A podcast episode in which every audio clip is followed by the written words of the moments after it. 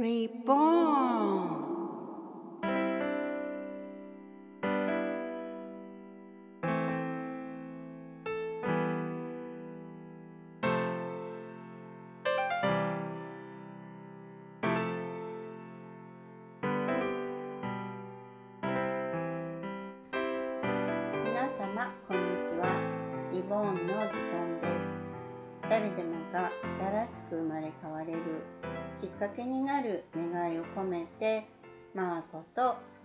がお送りします。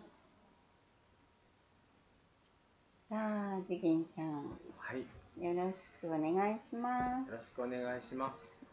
今日はあのちょっと次元ちゃんにいっぱいちょっとでもいいんだけど、お話ししてもらおうかなと思ったんですけど、やっぱりあのみんな生まれながらにいろんな体験があったりちっちゃい時の環境だったりいろいろ経験しながら成長してきてまあもちろん私なんかもいろいろな経験を持って成長してここにいるっていう感じなんですけど、そんな中であの次元ちゃんのいろんな体験でも何でもはい。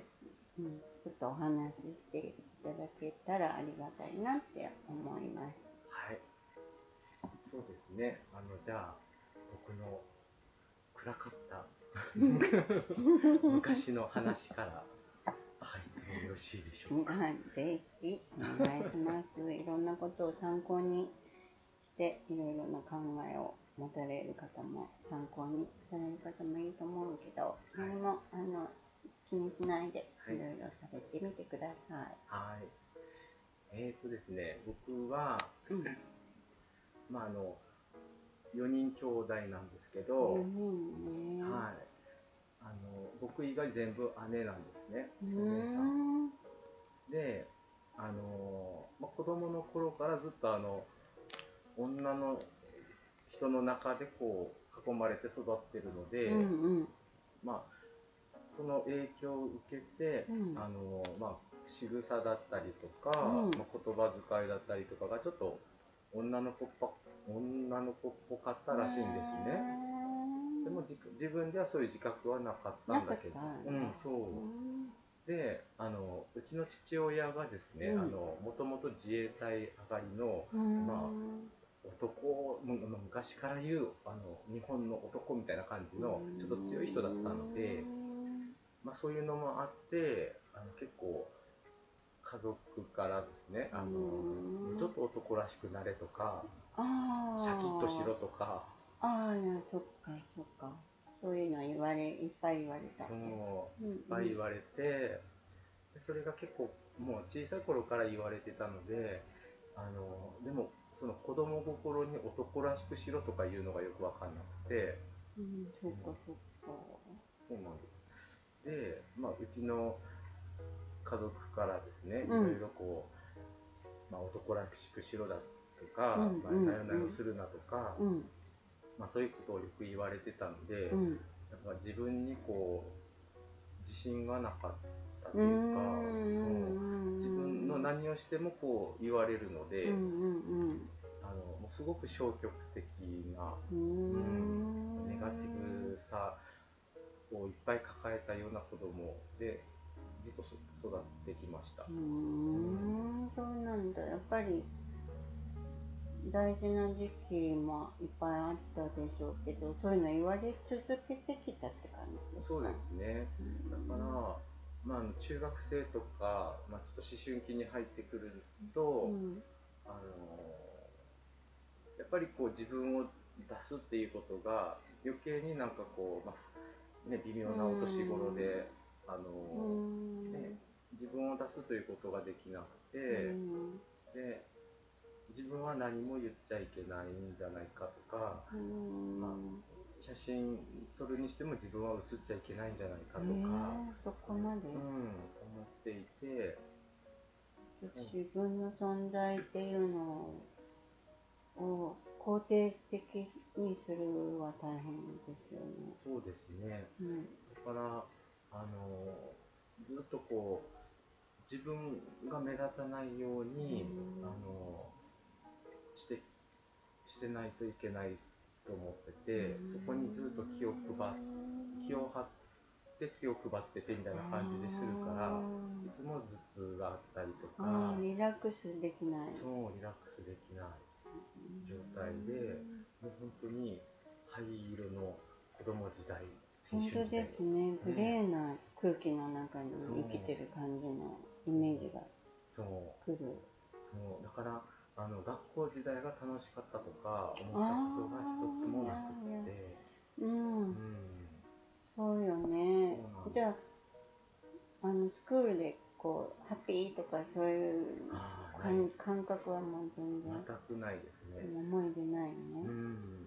だから今思い出そうと思っても、うん。あんまりどういう自分だったのかが思い出せうないし、んうん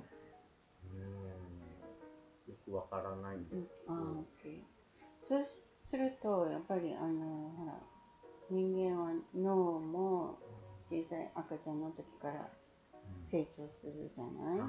そうするとあ嬉しいな楽しいなっていうそういうまあ脳内のホルモンだったり、はい。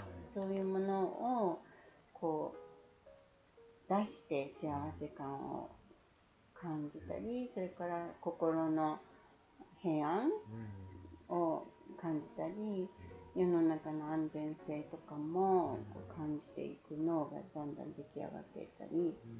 そういう物質はい。っていうのもやっぱりいいっぱいは出ないんじゃないですかそう。いうね。そういう環境にいたら、うん。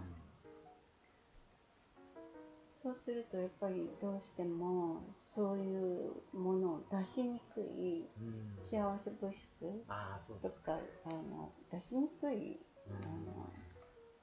状況が多く生まれてしまうからはい影響しちゃうよねやっぱりね。そうですね。ねだからずっと大人になっても、あのまあ自分はそんなに悩まなくていいんだって思っても、やっぱ変われないんですね。うんなんかそういう、ね、幸せ物質を出すとか、やっぱ脳が働いてないんだと思うんですけど、あすごくその辺苦労しましたね。なんかね。するよね苦しいし実際に体がそんな状態になるから、あのそういうものをバーっていっぱい出せる人とはやっぱりうん違いを感じてしまうよねそうですね。生きててもね、はいだからあのいろんな出来事は大人になって社会に出てもいろいろあったと思うけどそんな中でもそういうの感じます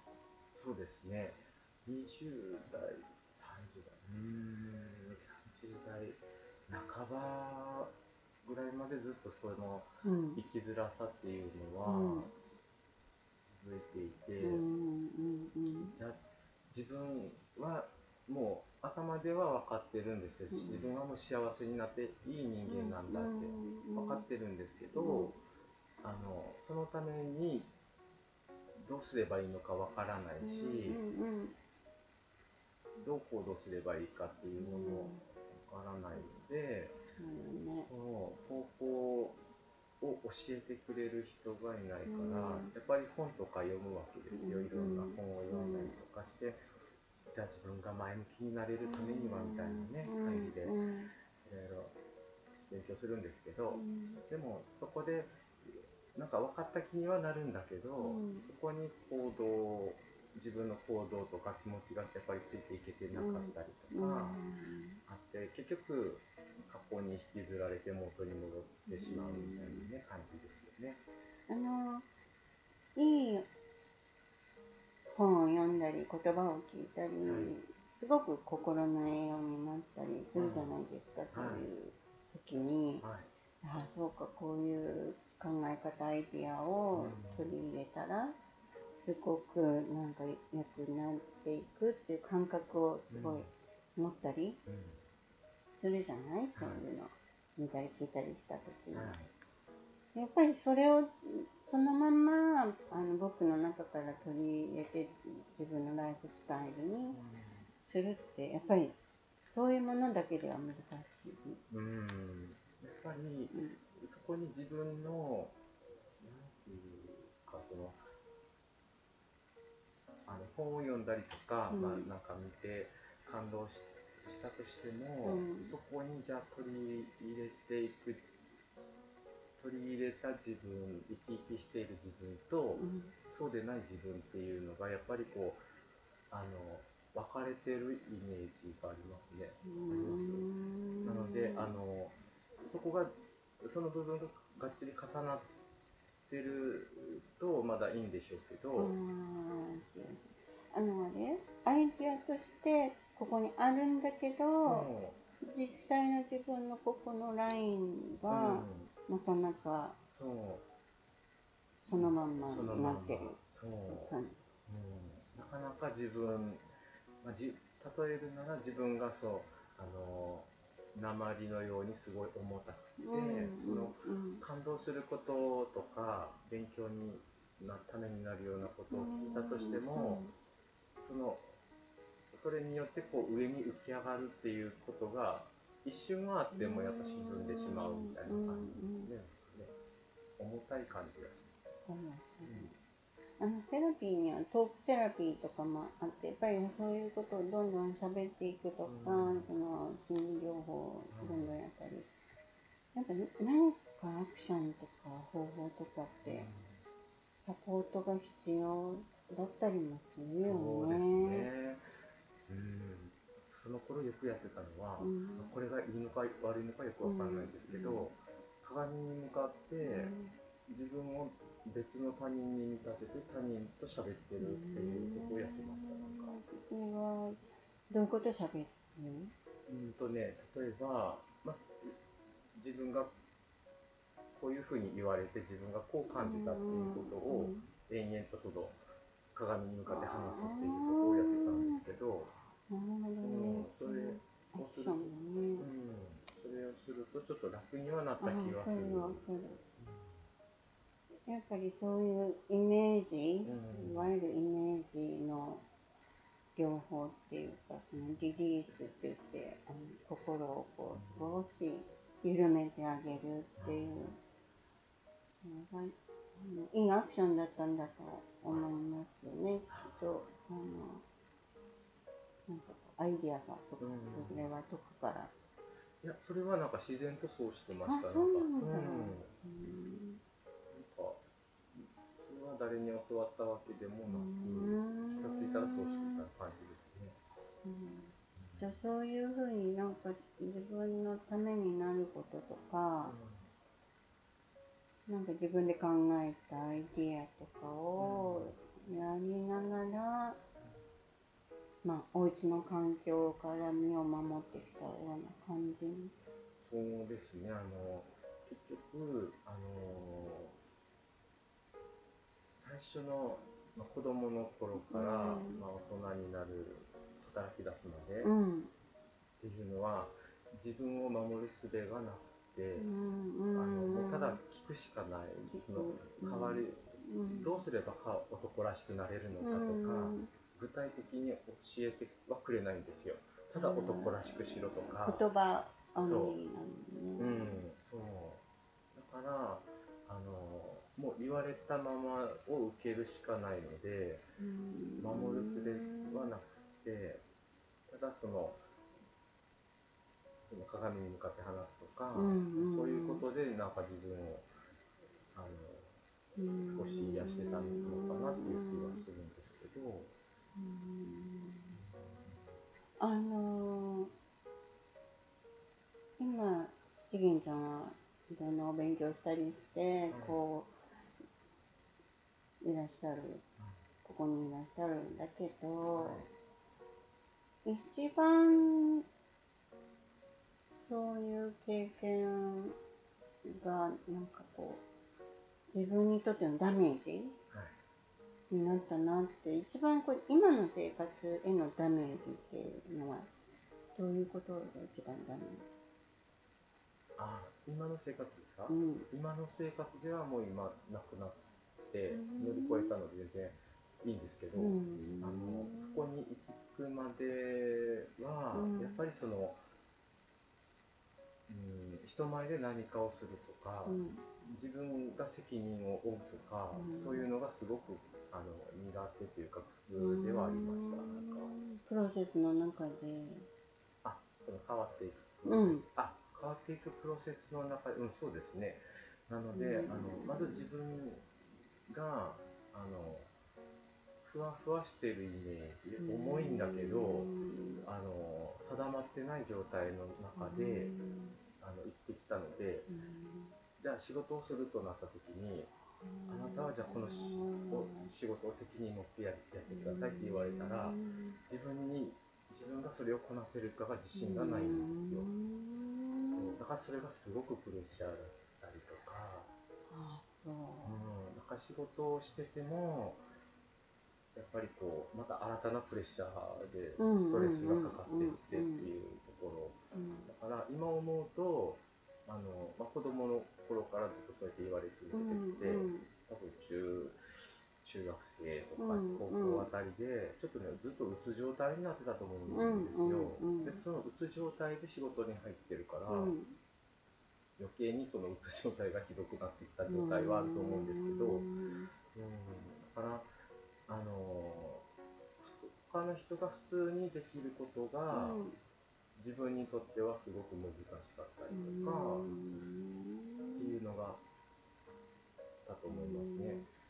そうか。プロセスの中であすごくじゃあものすごくあのご自分を成長させようとして、うん。まあ、苦しみもあったけども、勉強したりうん経験積んで、うん。それをコントロールしてきて、はい。で、まあ、今すごくね、はい。あの充実したりっていうハッピーを味わったり、はい。そういうことあると思うんだけど、はい。やっぱり調子が悪くなるっていうとそういうなんか決まった場面みたいなのありますか？体調に体り。調にやっぱり、うん。あの忙しすぎて、うんうん。あの気持ちに余裕がなくなった時に、あのなん。だろう昔のそのうん。焦りとすごく似てる感じなんだと思うんですけど、うん。うん、蘇ってるのかな。うん。うん。なんか似たような感覚に陥ることはありますね。ね。い。ろんな場面が合成されて、うん。こうきっとあの湧き上がってくるその脳の記憶の中に眠っているものが、あのなんとなくこう思い出されるうんでしょうね。そうするとやっぱり頭の中もそういう状態になるから、だから今はこうあ今ちょっとそういううん。余裕がない状態だなって思った時には、あの自分でこうコントロールしてちょっとこう落ち着かせたりとか、うん。そういうのができるようになってきたんですけど、やっぱりそう今に至るまでうん。はやっぱり、もうどうしていいのか、うん、どうしていいのかわかんないっていう。まあ、お薬も上手に使ったりもするのも必要な時もねそうですね。るのは大切かもしれないけど、うん。でもそこまで来るっていうことが、うん、なかなかできない。うんうんかったりもするわけじゃない。あそうですよねなんかうね。んうんそうもうずっとずっとずっとコントロールできないで、うんあの生きている人もいっぱいだと思うから、やっぱりでも人は変われるんだよね。変わりますね。ううんん。やっぱり、あのーその今まで苦しかった分、うん。あのーその自分でこう自分なりにこうししたこういう考え方がいいんじゃないかとか、うん。こういう気分で臨んだ方がいいんじゃないかとかっていう、あの工夫とか、うん。そういうことが一つ一つがもうあの、ね、全部学びになっていて、うん。それが今につながってるので、そうか、やっぱり。何かをアクションするっていうのは大事そうねで。すね、うんうん、アクションは大事大事ですね。じゃあ今日はこのぐらいにはいまとめて、はいしてまた次に、はいなんか違ったステージのはいりんちゃんのお話をはい。聞きたいとはい思いますね。ね、ちょっと暗かったので。大切ですよね話するのも大事ですそういうことを聞けるってこともうん。大事なのではい。どうもありがとうございました。ありがとうございます。Thank you so much. See you next. Bye bye. バイバイ。